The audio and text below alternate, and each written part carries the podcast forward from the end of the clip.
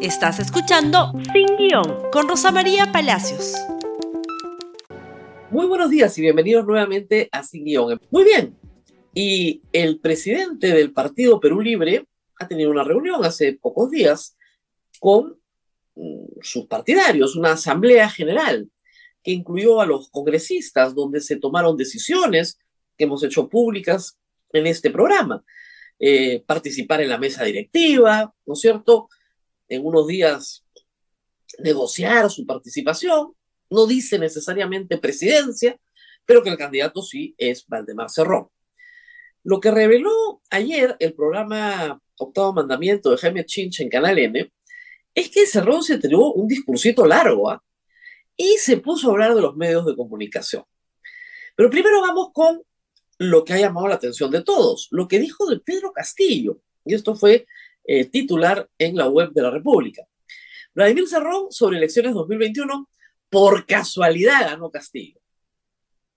Bueno, en eso creo que estamos todos de acuerdo y después vamos a contar algunos detalles de por qué por casualidad. Pero primero vamos con esta historia de los medios de comunicación. El señor Vladimir Cerrón sostiene que en el mundo, no solo en el Perú, hay algo llamado, y está bien estudiado, lawfare, que es la politización de la justicia o la utilización del sistema jurídico para perseguir a los enemigos políticos, una forma muy poco democrática, ciertamente, de sacar a los adversarios políticos del juego. Esto existe en el Perú desde hace muchísimos años. Las comisiones investigadoras, las comisiones de acusaciones, la comisión de subcomisión de acusaciones constitucionales, las acusaciones constitucionales, las inhabilitaciones, es parte de este lawfare y a veces también, por supuesto, el sistema de justicia. Lo que no dice el señor Cerrón en su discursito es que hay corruptos en el poder también que tienen que ser investigados y condenados. Y él es un condenado ya fue condenado. Y por esa razón no pudo postular a la presidencia de la República, que era su deseo y su sueño, porque es un condenado. Y eso no es lawfare. Eso es, ¿no es cierto?, cometer un delito contra la administración pública, que existen en nuestro Código Penal. Concusión, peculado, colusión, ¿no es cierto? Esos son delitos contra la administración pública. Hay que tener cuidado y en distinguir las cosas. Pero dijo que el lawfare estaba en manos, por supuesto, del sistema judicial, del sistema de inteligencia. También dijo que estaba en manos de este, los empresarios, por supuesto. Pero dijo, en tercer lugar, está en manos de los medios de comunicación.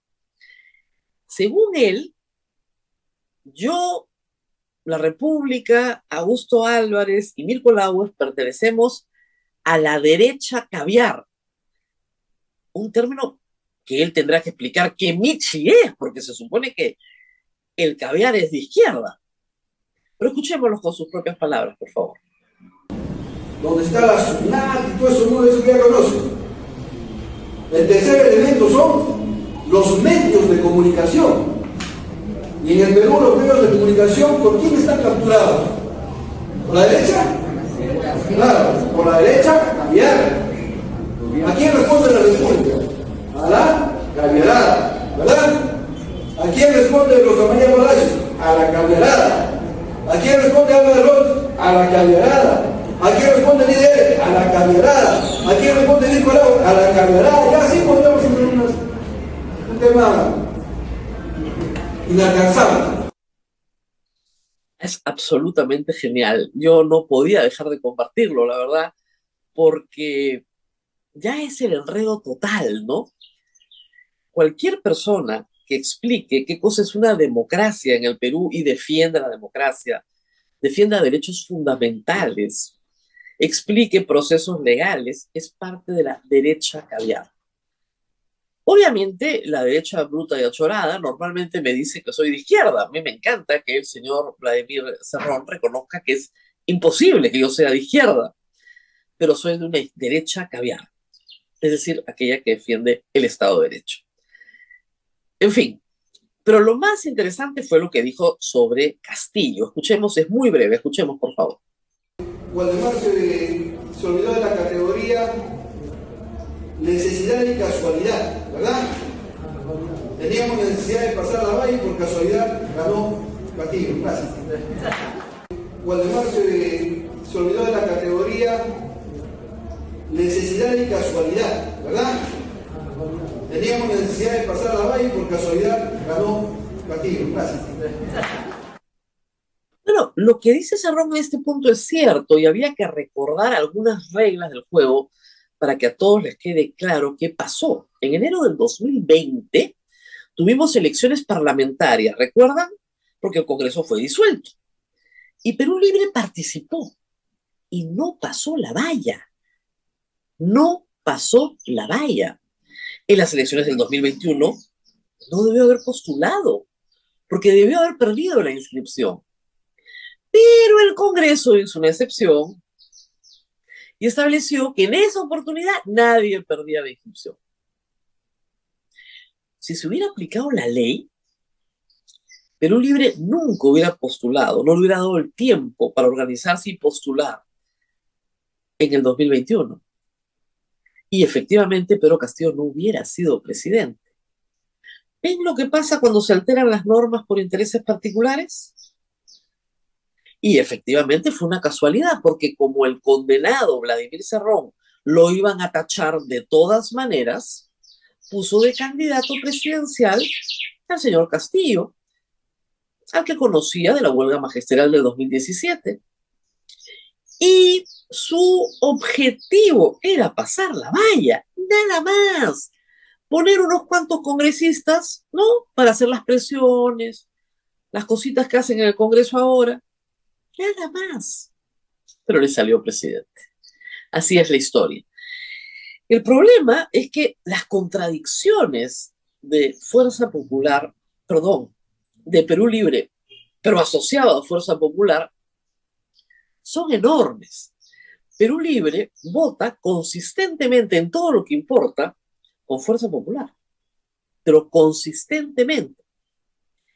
Y esta es la visión de Congreso que dice el señor Vladimir Cerrón que hay que tener. Por favor, su tweet. Se necesita un Congreso independiente del Ejecutivo. O sea, el Congreso reconoce Cerrón que es dependiente del Ejecutivo. Que ambos no se deban favores. Ay, por el amor de Dios. Si la señora Dina Boluarte renuncia, se disuelve el Congreso.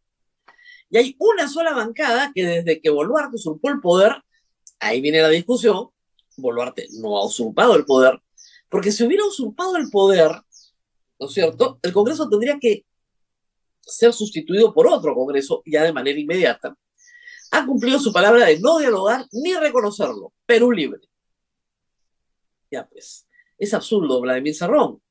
Los congresistas de Perú Libre votan consistentemente con Fuerza Popular, que sí reconoce a la señora Dina Boluarte, y votan también con Renovación y con Avanza País.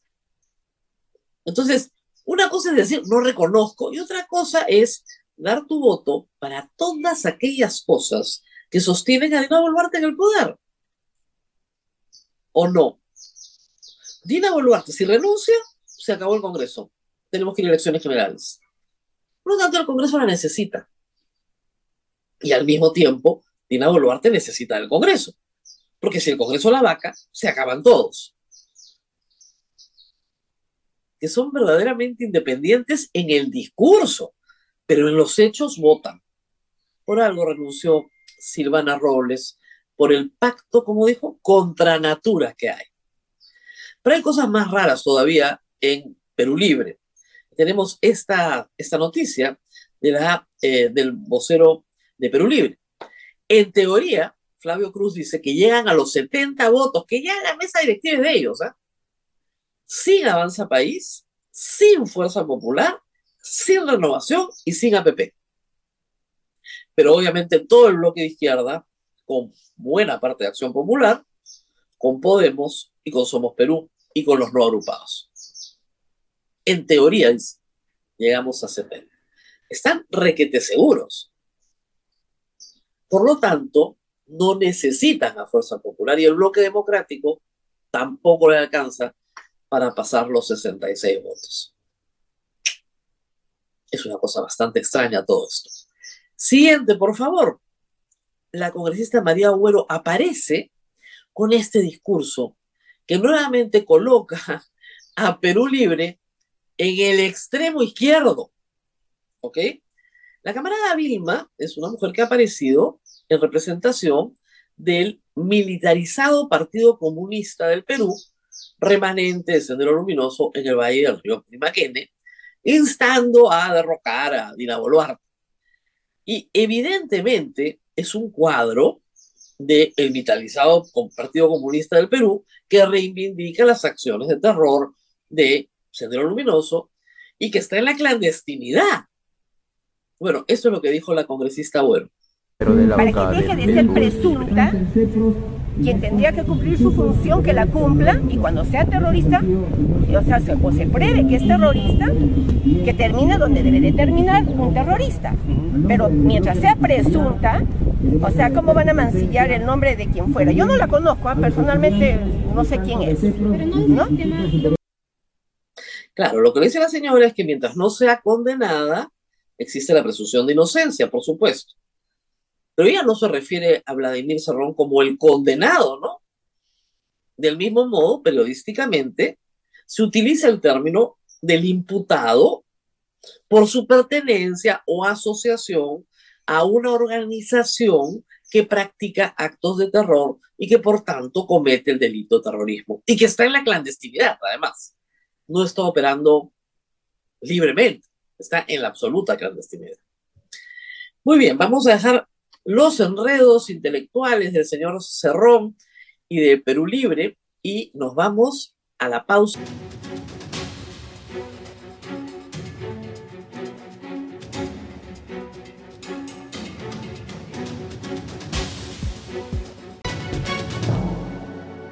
Y de los enredos mentales de Vladimir Cerrón, que son muchos, vamos a los enredos mentales de este gobierno.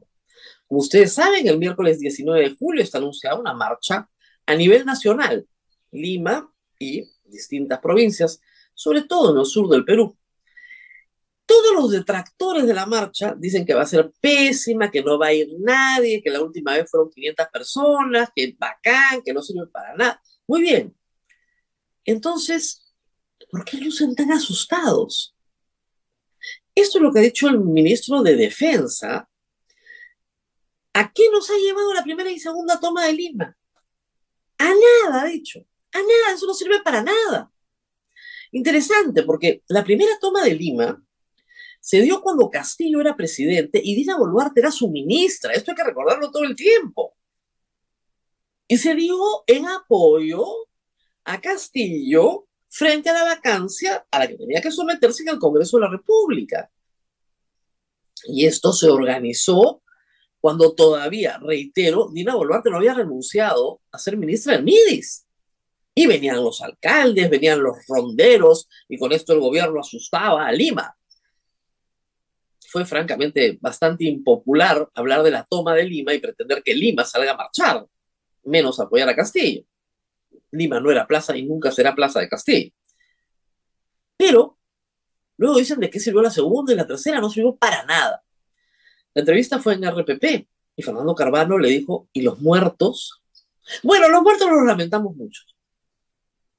O sea, hay 49 muertos por proyectil de arma de fuego y se dan el lujo de decir que las marchas no sirven para nada. Es un insulto a los muertos y a sus familias. Y, ni siquiera al ministro de Defensa se le pasa por la cabeza pensar en un plan mínimo justamente para enfrentar algo, sea pequeño o grande, que se manifiesta en dos cuestiones que son reales. La primera, el inmenso repudio que tiene el Congreso de la República y la segunda, el inmenso repudio que tiene Dina Boluarte en todas las encuestas de opinión. Repudio bien ganado en ambos casos por hechos, por la conducta del Congreso y por la conducta de la presidenta, entre otras cosas, respecto a la impunidad que hay para matar en el Perú. Entonces, si aquí no va a pasar nada, ¿por qué están tan preocupados? Lo segundo es asociar las marchas al vandalismo y al terrorismo. Sí, efectivamente, que a Sendero Luminoso o a cualquier otra organización violenta le interese participar, por supuesto que le interesa participar. La pestilencia va a participar de todas maneras como fuerza de choque de la derecha bruta de Chorá, también. Este tipo de eventos convoca a gente violenta. Pero acá hay una, eh, digamos, declaración del alcalde del Cusco, que me parece bastante clara. Hay derecho a la protesta, pero no hay derecho al vandalismo. El vandalismo es delito. Entonces lo que se tiene que hacer es garantizar desde el gobierno, como bien dice en su columna Augusto Álvarez, como primer punto, en vez de estar minimizando, garantizar cero muertos. Esa es la garantía que tiene que dar el Estado peruano. Cero muertos, Dios quiera que cero heridos. Cero muertos. Acá no se muere nadie por protestar como pasa en las democracias civilizadas. No se mata. Ese tiene que ser el mensaje del ministro de Defensa, el mensaje del ministro del Interior, el mensaje de la presidenta de la República. Aquí no se mata. No cuántos muertos más quieren. Aquí no se mata. Número uno. Número dos, se puede protestar. No le gusta a la señora la protesta. Bueno, qué pena, esto es una democracia no le gustan los resultados de las encuestas. Qué pena, pues es una democracia. No le gusta que hablemos de los muertos. Qué pena. Esto no es Canal 7, no es Radio Nacional, no nos puede votar, como está votando periodistas de Radio Nacional y de Canal 7 por hablar de los muertos. ¿Qué más tenemos? Por favor, más información. Se está conformando un Comando Nacional Unitario para liderar protestas contra Boluarte. El tema es que tiene 46 miembros. Parece poco probable que con 46 miembros puedas tener un Comando Nacional Unitario. Estamos básicamente hablando de organizaciones sindicales como la CGTP, SUTEP, etcétera, que quieren y van a participar, pero que no encuentran, creo yo, un discurso claro y esa es la debilidad de esta marcha. Carlos Carlín, caricaturista de la República y que es un genio para dibujar ideas muy claras, sus viñetas son una editorial, puso este tuit ayer que creo que, siendo él un hombre de izquierda, se lo está diciendo a toda la izquierda que está promocionando la marcha. En seis meses los dirigentes no han podido explicar a sus bases que renuncia a Dina Boluarte, que es lo principal, no puede ir seguido de cierre del Congreso no puede, pues. ¿Quién se queda a cargo entonces? Primer punto. Tiene que ser adelanto de elecciones. Además de que Toma de Lima no convoca el apoyo de Lima, que es justo lo que falta. Si se quiere hacer una convocatoria amplia, como fueron las convocatorias autónomas que se dieron y espontáneas que propiciaron la caída de Merino, se tiene que entender que esta agenda promovida por Perú Libre, que en el fondo no quiere irse, pues, si no, no promoverían esa agenda de asamblea constituyente, reposición de Pedro Castillo, eh, que salga Dina y que se vaya al Congreso al día siguiente, que se tiene que establecer claramente que se tiene que plantear una agenda posible. Y acá reitero, eh, Perú Libre, en el fondo, juega la escopeta de dos cañones, pues. Y muchas de estas organizaciones también, porque está clarísimo en seis meses que se tiene que entender que hay un procedimiento posible, posible, es el adelanto de elecciones. Porque Dina Boluarte ha reiterado que ya no renuncia de ninguna manera. Muy bien, si no llega a renunciar, el procedimiento posible obviamente con la participación del Congreso en las elecciones. Entonces, en realidad, ¿quieren o no quieren los que están dirigiendo este movimiento? ¿Por qué no se centran en cosas que pueden ser posibles? La reposición de Pedro Castillo no es posible, ni con la ONU, ni con la OEA, esas son sonceras, eso no va a pasar. Estamos hablando de procesos que ya terminaron. El proceso presidencial de Pedro Castillo terminó y tiene que responder a la justicia por varios crímenes, entre ellos un golpe de Estado. Y corrupción también, por supuesto. Si las propuestas de cambio son razonables, la gente va a salir a marchar. Y presumo que algo de eso teme el gobierno, porque si no, no tendría este discurso ninguneador, pero al mismo tiempo amenazante.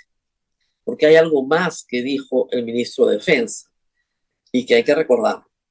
Si hay violencia, otras medidas tienen que ser tomadas. En un gobierno que ya tiene 49 fallecidos, esa no es una declaración cualquiera.